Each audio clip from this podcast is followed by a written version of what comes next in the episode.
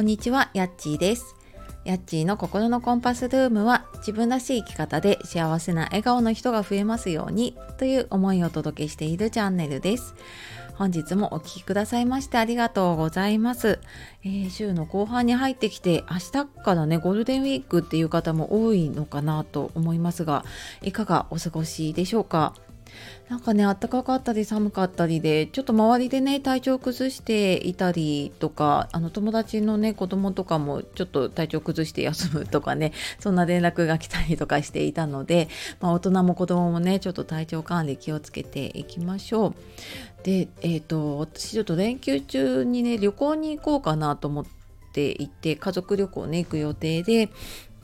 あそうだ荷物どうしようかなと思ってちょっとバッグ入れるバッグを探したんですけどなんかどうもなくってあれどこやったかなと思った時になんかはって思ったのが去年結構私大々的に断捨離をしたんですよね。でちょっとあの嫌な予感がしていて結構大量に物を捨てたんですけどなんかその時の勢いでんどうもなんかこれ使わないかもと思って捨ててしまったような気がですね。まあその時まだねコロナだったのでまあそんなに旅行も行かないかもなと思ってあなんか捨てちゃったかなって今ねちょっと嫌な予感がしているところです。はい。えー、ね断捨離は本当に計画的にねコツコツやるのをおすすめいたします。はい。でえー、っとあこの連休中ねちょっと配信が多分不定期になるかなと思うんですけれども、えー、配信できる時にね配信をしようかなと思っているのとあとはあのブログというかノートの方はね今毎日のように更新をしていて、えー、更新したらツイッターの方でん大体お知らせをしているので、えー、よかったらねそちらの方をお読みいただけたら嬉しいです。っていうのとあとですね今日は不安とうまく付き合ってみるっていうお話をねしようかと思うんですけれどもえ詳しくはちょっとメルマガの方でこの前何日か前にね書いた記事の方であるんですけれどもえちょっとまだバックナンバーの方ね読めるようになっていないのでそちらの方読めるようになったらまたメルマガの方でもねお知らせをしようかなと思っています。でえ今5日間の無料のメール講座とあとメルマガの方週1 2回ぐらいね配信しているので、えー、よかったら説明欄の方から、まあ、無料で登録できるので、えー、どんなものかなっていうのだけでもねはいあの見てもらえると嬉しいです。で、えー、今日の不安とうまく付き合ってみるっていうことなんですけど、まあ、何かやろうかなと思った時とかあとこのね4月とかで結構環境が変わったりいろいろ生活のねあのペースが変わっている方もいると思います。でそうなった時ってやっぱり不安になることってねありませんか？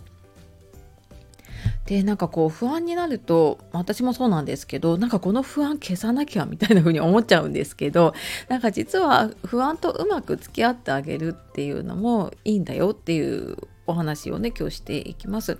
であの不安ってもともとは私たちをね守ってくれるものだったりします。でなんか命の危険をね感じたような時とかに私たちを守ってくれる防衛本能だったりもするんですよね。なんか不安になるからこうちょっと無茶をしなかったりとか、うんとあなんか危険だなって思った時にまあなんかねそこでこう何も不安を感じずにいていたら多分命を落としてしまうっていうものがねあったりするしたと思うのでねかつては。なのでそういうねあの守るためにもともと持っている力だったりします。でこう前に進もうとするのがアクセルだとしたら不安でブレーキになるものなんだけれどもこうやって車に例えてみると目的地に行く時ってアクセルもブレーキも両方必要なものなんですよね。あのこの前ちょっと受けた講座でねあのブレーキのない車に乗りたいですか？って いう質問があっていやなんかそれ絶対嫌だなと思ったんですけどなんかこのブレーキになってくれる不安ブレーキをねうまく使っていくとやっぱりこううまくね自分の行きたい方向に行けるんですよね。で逆になんか不安が強くなっちゃってる時不安をすごく強く感じちゃう時ってどういう時かっていうとあの普段はこう脳の中でうまくこうバランスが取れているものが取れなくなってしまっている状態あのよく言われるねあのセロトニンとかねそういうものがやっぱりちょっとうまく働かなくなってしまっている時にそういう不安を感じちゃってであどうしようってなって不安で立ち止まっちゃうっていうことがあります。でそうなんかどうしようってなった時にもうなんかそこでこう思考停止しちゃってそうすると行動できなくなってでそこで止まっちゃうとさらに不安って大きくなってしまうんですね。でその大きくなっちゃった不安ってま、あの今までもそうだったと思うんですけど自然に不安って消えることってなかなかないんですよね。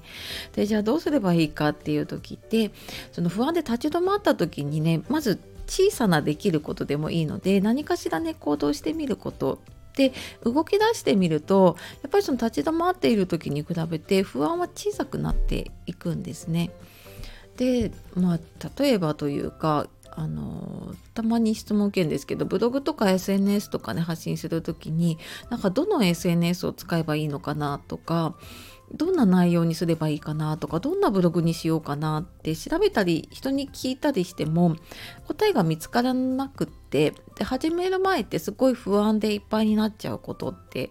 あると思うんですね。でまあ私もそうだったんですけどで情報を集めれば集めるほどこのやり方がいいよって言ってる人もいればこれはやっちゃいけないって言ってる人もいてなんかいろんな情報に惑わされてああじゃあどうしたらいいんだろうって言ってもうなんかガチガチになって動けなくなっちゃうっていうことがねあると思います。ででもなんか実際にやってみて分かったことってあの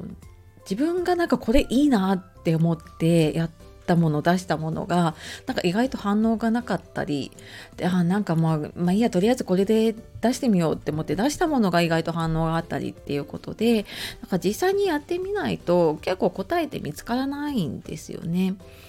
でまあ、ある人にとってはねうまくいった方法かもしれないけれどもでもそれが自分にとっては合わない方法かもしれないしでなんかこれはやっぱり自分がねこれやこういうふうにやってみようかなって思ってで動き出してみることであこうやればいいんだってこうやるとうまくいかない失敗するんだっていうことが分かってきてでそうやってなんか小さなねできたっていう成功体験積み重なっていくとそれが自信にねつながっていくかなって思うんですね。でなんか不安消さなきゃっていうとさらに不安になっていってしまうのでまあ不安はあってもいいものなんだって思ってまあ、不安をね抱えながらもこう一歩ずつ進んで、まあ、何かしらね行動していくとあの気が付くとねちょっとこう一歩二歩三歩ってね進んでいってるんじゃないかなって思います。